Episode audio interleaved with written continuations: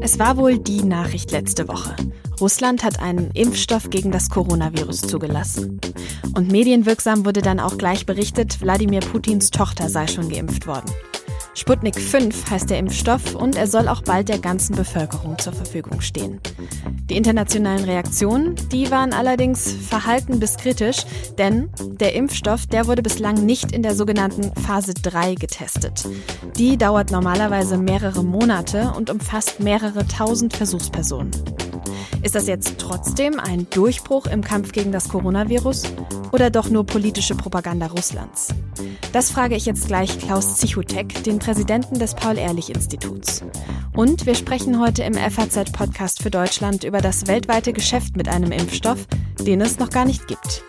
Es ist Montag, der 17. August 2020 und ich bin Tami Holderried. Starten Sie gut in die neue Woche.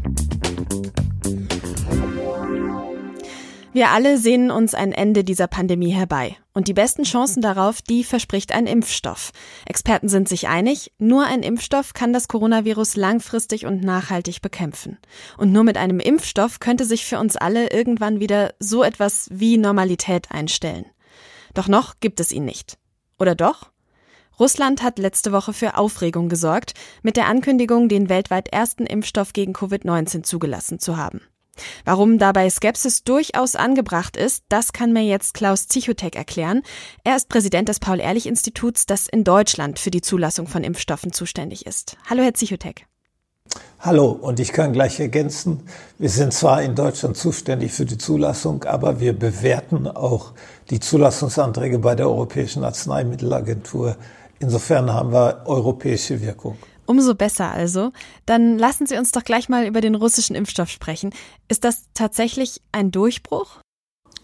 Das ist tatsächlich kein Durchbruch. Es handelt sich auch nicht um den ersten äh, Covid-Impfstoff im eigentlichen Sinne, weil die Bedingungen, unter denen dieser Impfstoff zugelassen wurde, nach all unserer Kenntnis nicht dem üblichen Vorgehen entspricht. Wir haben mhm. äh, von Seiten Paul-Ehrlich-Institut im Einklang mit der WHO und vielen internationalen Expertinnen und Experten sogar gewarnt vor allzu großer Eile bei der Impfstoffzulassung.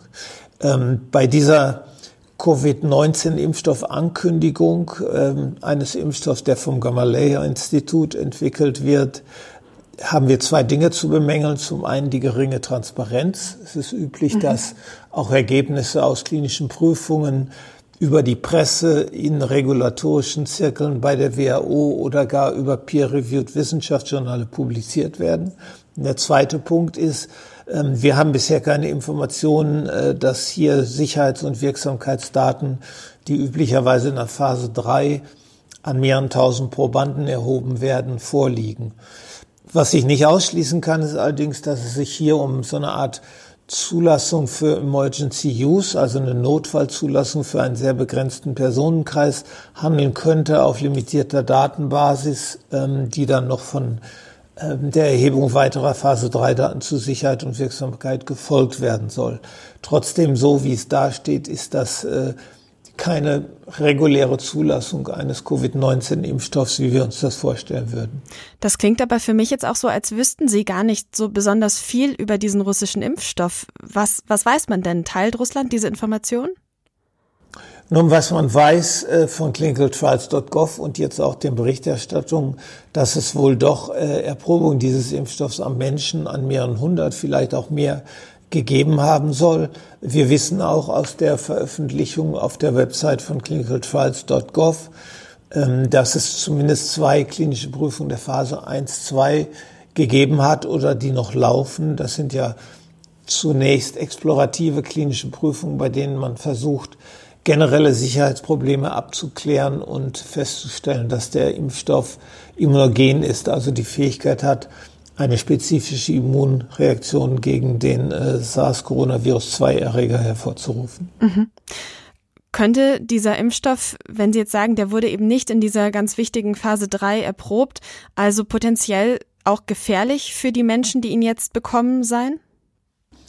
Ich glaube, das Wort gefährlich ist da vielleicht zu hoch gegriffen. Allerdings äh, lässt sich das Gesamtbild zum Impfstoff in Bezug auf Sicherheit und Wirksamkeit ohne Daten äh, nicht wirklich ähm, bekommen.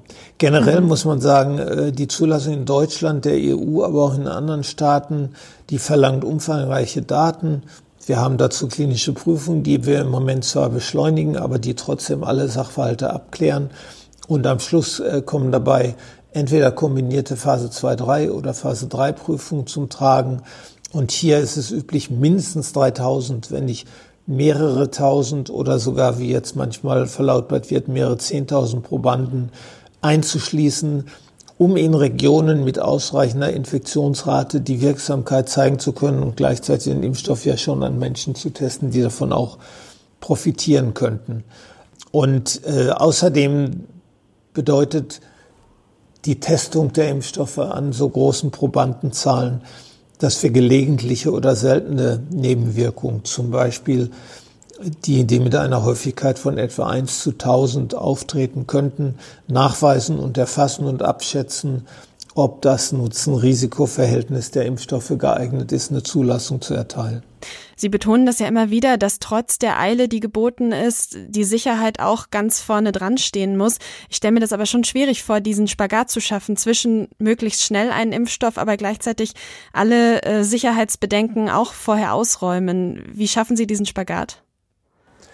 Da kann ich Sie beruhigen. Einmal sind ja die Expertinnen und Experten des Paul-Ehrlich-Instituts auf der ganzen Linie durch unsere Fokussierung auf Impfstoffe und biomedizinische Arzneimittel hoch trainiert und haben sehr viel Erfahrung bei der Zulassung, aber auch bei der Nachbeobachtung der Impfstoffprodukte nach der Zulassung.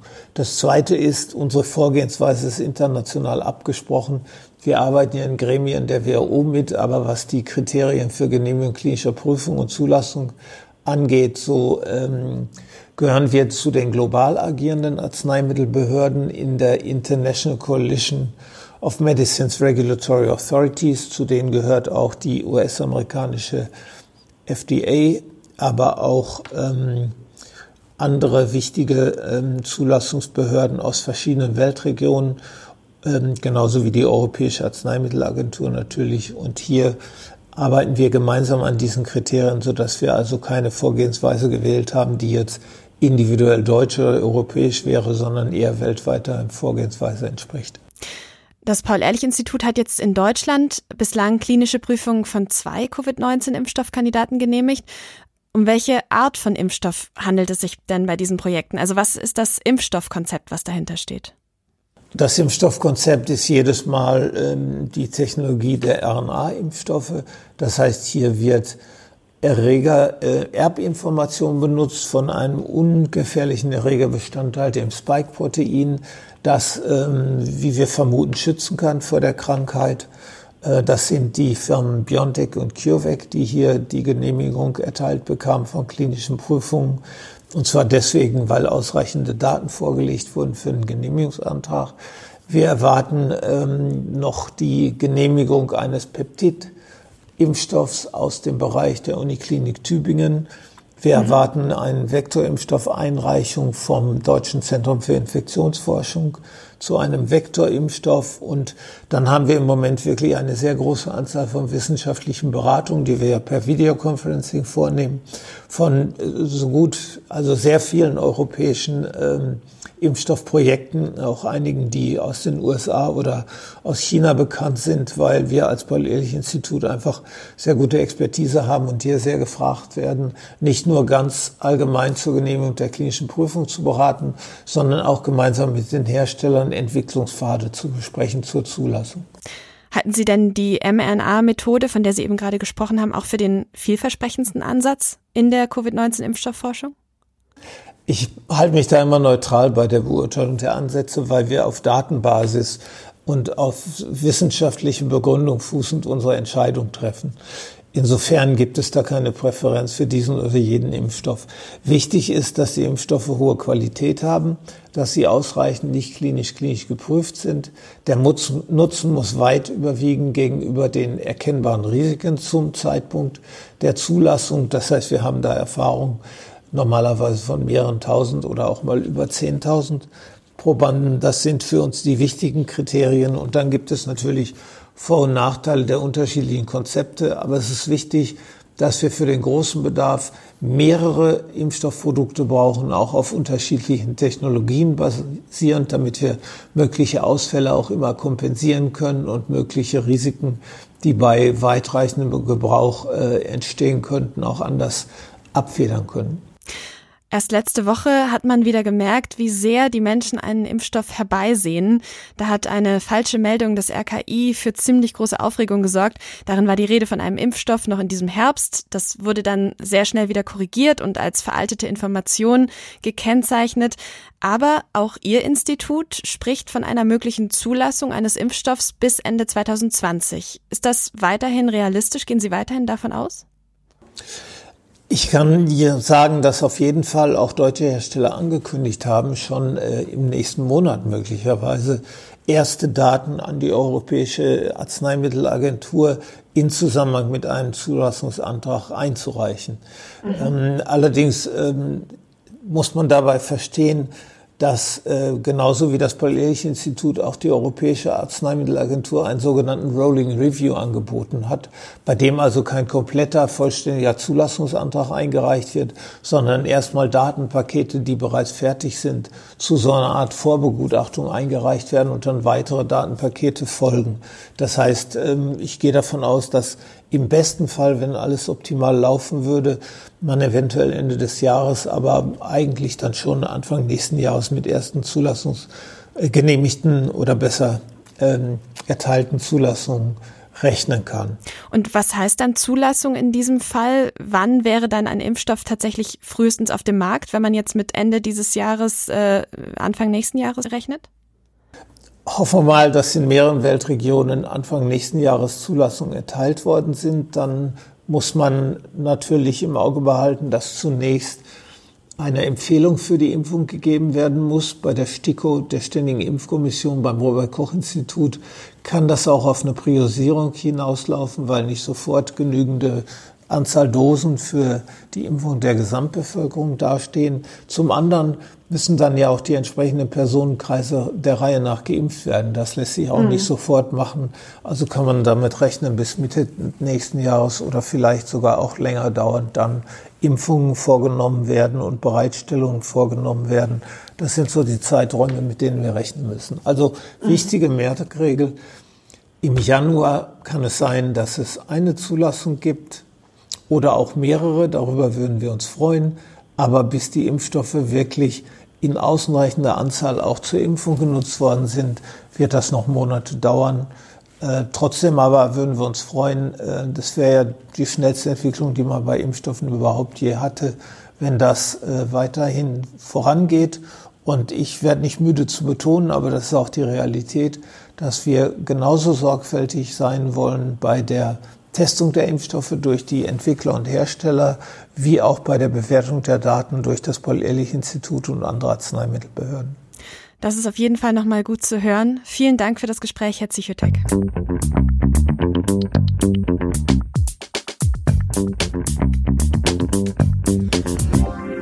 Für Deutschland könnte es also bis Januar 2021 erste Zulassungen geben, nur nach ausgiebigen und gründlichen Tests aber, wie das Paul-Ehrlich-Institut ja auch gerade wieder betont hat. Russland ist ohne diese Massentests vorgeprescht. Und damit wächst jetzt der Druck auf den Rest der Welt. Das globale Wettrennen um eine Impfung, das ist aber schon lange eröffnet. Und auch deutsche Unternehmen mischen mit. Wer es gewinnen wird, ist noch genauso offen wie die Frage, wie ein möglicher Impfstoff verteilt werden könnte. Mit meiner Kollegin Ilka Koplin aus der Wirtschaftsredaktion spreche ich jetzt über das weltweite Geschäft mit einem Impfstoff, den es noch gar nicht gibt. Hallo Ilka. Hallo. Ilka, die Corona-Pandemie hat eine riesige Wirtschaftskrise ausgelöst. Fast jede Branche ist irgendwie betroffen, mit einer großen Ausnahme. Ist das jetzt also die goldene Zeit für Pharma- oder Biotechnologieunternehmen? Naja, also man kann sicherlich sagen, dass dieser Branche eine Bedeutung äh, zukommt, die vorher vielleicht vielen gar nicht so äh, bewusst ist. Also ähm, es wird auf einmal über Unternehmen gesprochen, die sicher ähm, viele sonst nur in Fachkreisen ähm, kennen. Und von daher wird, glaube ich, der Allgemeinheit schon bewusst, was, was diese Branche ähm, denn macht und ähm, wie sehr die sich eben im, im Kampf jetzt auch engagiert und an welchen verschiedenen Dingen da eben geforscht wird, weil es geht ja schon auch darum, beispielsweise ähm, die Diagnostiktests oder eben auch, dass geschaut wird, welche Medikamente, die schon auf dem Markt sind, denn womöglich auch eingesetzt werden können und ähnliche Sachen. Gleichzeitig hören wir immer wieder, Forschung ist extrem teuer. Lohnt sich das denn für die Forschenden und für die Unternehmen überhaupt? Naja, es ist äh, ja nicht immer nur eine, eine Frage von Lohn, sondern es geht ja schon auch darum, ähm, dass sich die Unternehmen und äh, gerade auch Forscher und Wissenschaftler ähm, natürlich auch letztendlich engagieren wollen. Gerade auch, also ähm, das ist vielleicht vielen nicht bewusst, aber es sind schon auch sehr viele Wissenschaftler an Universitäten in solchen Projekten in, involviert. Beispielsweise ist ähm, der britische Konzern AstraZeneca ähm, arbeitet mit der Uni Oxford zusammen. Und dann muss man natürlich hinzu sagen, ähm, es steht ja noch gar nicht fest, was hinterher ähm, so eine Impfung kosten wird. Da haben sich auch die Unternehmen unterschiedlich zu geäußert. Manche sagen, die werden das also während der Krise zum quasi zum Selbstkostenpreis ähm, eher machen. Mhm. Andere haben sich da schon anders geäußert. Also das ist alles noch im, im, im Fluss, wenn man so will. Und es gibt ja auch viele staatliche oder ja, also viele, viele Fördertöpfe, die das eben auch unterstützen, weil jeder weiß, wie wichtig es ist, dass es da eben bald einen Impfstoff gibt. Mhm. Wie viele Impfstoffprojekte zu Covid-19 laufen denn gerade weltweit? Also das wird eigentlich von der Weltgesundheitsorganisation, der ähm, WHO, immer ganz schön aufgelistet. Es sind derzeit so insgesamt knapp 170. Davon sind um die 30 oder knapp 30 ähm, in, der, in der klinischen Erprobung und gut eine Handvoll sind in der Tat schon in der üblicherweise letzten ähm, Studienphase, bevor es dann zu einer möglichen Zulassung kommt. Was in der Tat, wenn man sich überlegt, dass es gerade erst ja letztendlich Anfang des Jahres überhaupt ja mit der Pandemie losging, ist das schon ähm, eine sehr schnelle Entwicklung. Das klingt ja auch nach ziemlich viel Projekten tatsächlich, aber welche sind davon jetzt am vielversprechendsten? Naja, also vielversprechend ähm, sind sicherlich die Projekte, die jetzt eben in der Tat in der Entwicklung ähm, schon so weit fortgeschritten sind, einfach weil sie schon so weit fortgeschritten sind. Da ist unter anderem natürlich das, das Mainzer Biotechnologieunternehmen BioNTech zu nennen, die gemeinsam mit dem Partner Pfizer äh, in Amerika oder mit Fusun äh, in China zusammenarbeiten, mhm. die eben schon in der dritten klinischen Studienphase sind ähm, und bis zu 30.000 Probanden eben äh, impfen werden. Es sind aber auch andere Unternehmen eben schon weit. Also ich habe eben schon AstraZeneca genannt, die eben auch schon sehr weit fortgeschritten sind, auch moderner in den USA. Man muss allerdings immer dazu sagen, und ich glaube, das ähm, ist so ein bisschen etwas, was auch der Hoffnung der Leute geschuldet ist. Also es, es, handelt sich halt um Wissenschaft. Es kann auch immer noch, gerade wenn es dann die großen Studienphasen sind, es kann auch immer noch floppen oder man mhm. stellt fest, naja, also ähm, es ist vielleicht nur für eine bestimmte Population der richtige, der richtige ähm, Impfstoff, aber für andere eignet er sich nicht so gut. Es kann auch sein, dass sich dann noch herausstellt, die Wirkung ist eben nicht so, wie wir uns das ähm, erhofft hatten. Also gerade in der dritten Studienphase geht es ja darum, äh, letztendlich die, die Wirkung und den, den Schutz, äh, den man ja bekommen möchte, dass man den eben äh, testet. Und äh, genau, also auch ja den, den Faktor, dass es immer noch floppen kann, dass es halt Wissenschaft ist, ähm, den muss man da schon nochmal hervorheben. Einer der deutschen Hoffnungsträger ist ja auch das Tübinger Unternehmen CureVac. Und der Chef von CureVac, Franz Werner Haas, der hat ein Interview in der Frankfurter Allgemeinen Sonntagszeitung von gestern gegeben. Und da hat er gesagt, ich zitiere mal, bei Covid-19 sind wir im Wettlauf gegen die Zeit, nicht gegen unsere Konkurrenten. Zitat Ende. Aber ich denke mal, trotzdem will ja jeder der Erste mit dem Impfstoff sein. Den russischen Vorstoß jetzt mal ausgenommen. Was würde es denn bedeuten, wenn tatsächlich ein deutsches Unternehmen den ersten Impfstoff finden würde? Naja, also ich meine, ich glaube schon, ähm, quasi zurückgehend auf, auf ähm, eine deiner ersten Fragen, dass es eben gerade auch für die deutsche Biotechnologiebranche einfach ein tolles Zeichen wäre. Sicherlich hierzulande die, die Biotech-Branche ähm, immer so ein etwas naja, unscheinbares Dasein fristet. Im Vergleich zur amerikanischen Biotech-Branche ist das hier alles noch relativ klein und überschaubar. Die Unternehmen haben nicht annähernd so einen großen Stellenwert. Aber es liegt sicher nicht zwingend daran, dass, ähm, dass hierzulande irgendwie keine interessanten Forschungsprojekte wären oder dass die Wissenschaftler nicht auf Zack wären oder ähnliches, sondern eher, dass, ja, also, dass die Branche bei, bei uns einfach nicht so einen hohen Stellenwert hat und auch nicht so leicht an Kapital kommt und ähnliches. Und wäre es denn ähm, ein deutsches Unternehmen, was da eben diesen, ähm, ja, ich sag mal, den, den ähm, ersten äh, zugelassenen Impfstoff hat, dann wäre das sicherlich, ähm, ich sag mal, ja, ein tolles Zeichen. Ähm, unabhängig davon, dass sich die Aussage von Herrn Haas schon alleine deshalb, er geht ja auch damit darauf ein, ähm, ähm, dass es eben, wie gesagt, unterschiedliche Populationen gibt. Es gibt Leute mit, mit Vorerkrankungen, ähm, junge Leute, alte Leute. Es muss ja für alle Leute in irgendeiner Weise ein Impfstoff da sein. Mhm. Und es wird nicht einer für alle da sein, sondern es wird verschiedene Impfstoffe brauchen und alleine schon auch um die große Menge bewerkstelligen zu können, die es eben brauchen wird. Ja, ne?